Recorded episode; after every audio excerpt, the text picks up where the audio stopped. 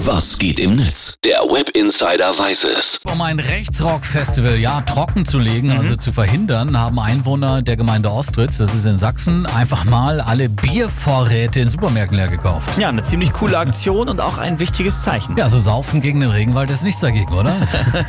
So sehen das auch die User. Ja. The Talking Dead twittert, wenn du dem Nazi sein Bier wegnimmst, dann kann er sich noch nicht mal seine kümmerliche Existenz schön saufen. Don Fleischi schreibt bei Twitter, 2019 bisher zusammengefasst, Welcome to Ibiza von den Venga Boys ist eine antifaschistische Hymne und Bier kaufen ein erfolgreiches Mittel gegen Rechtsextremisten.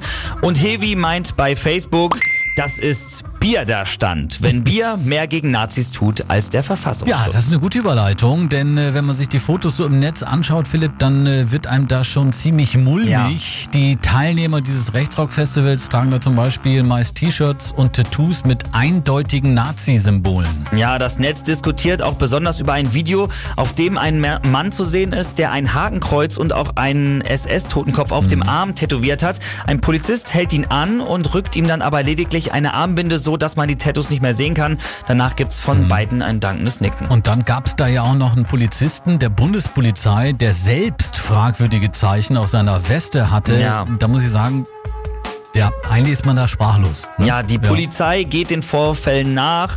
Das Internet ist aber natürlich genauso fassungslos wie du. Eulenfrisch twittert dazu, völlig verrückt. In Aachen werden Demonstranten, äh, werden Demonstranten der Fridays for Future von der Polizei als Zecken betitelt und in Sachsen bekommen die Nazis von der Polizei ein nettes Lächeln und die Binde gerade gerichtet. Und 33 Gramm Fett schreibt, alles Einzelfälle, man hilft sich halt mal so unter guten Freunden. Ja, wenn die Anwohner in Ostritz, einem Ort in Sachsen, ein Rechtsrock-Festival nicht verbieten können, dann kaufen sie wenigstens alle Biervorräte auf. Die Einkaufswagen quasi als Waffe der wehrhaften Demokratie. Tolle Aktion, über? Jo. Oder? Danke, Webinsider Philipp, für den Sehr Blick ins gerne. Netz.